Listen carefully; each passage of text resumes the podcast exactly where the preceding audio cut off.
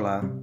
Se você tem sabedoria, consegue ver e ouvir coisas que, em geral, não são percebidas. Segundo Buda, o sofrimento pelos quais passamos são fruto das escolhas ao longo da vida. A base desses sofrimentos são as emoções negativas ou perturbadoras: orgulho, inveja, preguiça, raiva, insatisfação.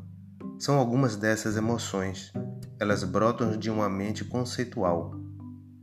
Através dos sentidos, percebemos o mundo externo e conceituamos cada estímulo com um rótulo de gostar, não gostar ou indiferente.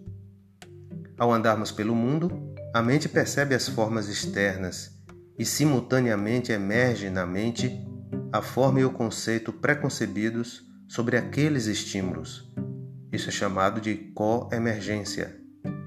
A cada momento operamos por coemergência. Ou seja, apesar de percebermos as coisas do mundo externo, são os nossos conceitos que formam a interpretação desse mundo. Fabricamos um mundo conceitual sobreposto ao mundo que nos aparece. Por exemplo, uma jovem não gosta de verduras e é obrigada a tomar a sopa de verduras. Para os conceitos dela, a rejeição deve ser a resposta a esse estímulo. Outros gostam de sopa de verdura. A maneira como interpretamos o mundo é que nos faz sofrer ou sentir felicidade momentânea. Então, quando você opina sobre um livro, filme, comida, roupa, você está descrevendo seus conceitos internos.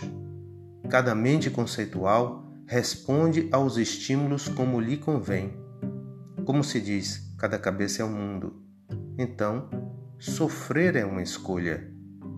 O exercício pessoal diário do gostar, não gostar ou indiferente vai estabelecendo automatismo e responsividade em relação aos estímulos. Esse padrão repetitivo, com sensação de existência, é que se chama eu. O eu luta para se apresentar fixo, mas está mudando junto com a mente e com todas as coisas do mundo, tudo impermanente e em mudança, mas a mente não consegue perceber. E as crises e os conflitos surgem por impor o eu ao mundo. Exercício contrário é ter atenção e frear as responsividades de sua mente. Nesse tempo, fazendo uma nova escolha, prefira as emoções positivas de generosidade, paciência e solidariedade, por exemplo. Não perceber a impermanência, bem como a coemergência, é o que o Buda chama de uma mente sem lucidez ou ignorância.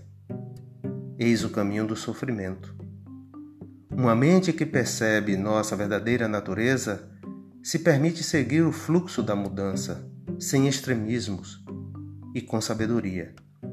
Eis aí o caminho do bem-estar mental. Hoje vou ficando por aqui. Que você esteja sempre bem.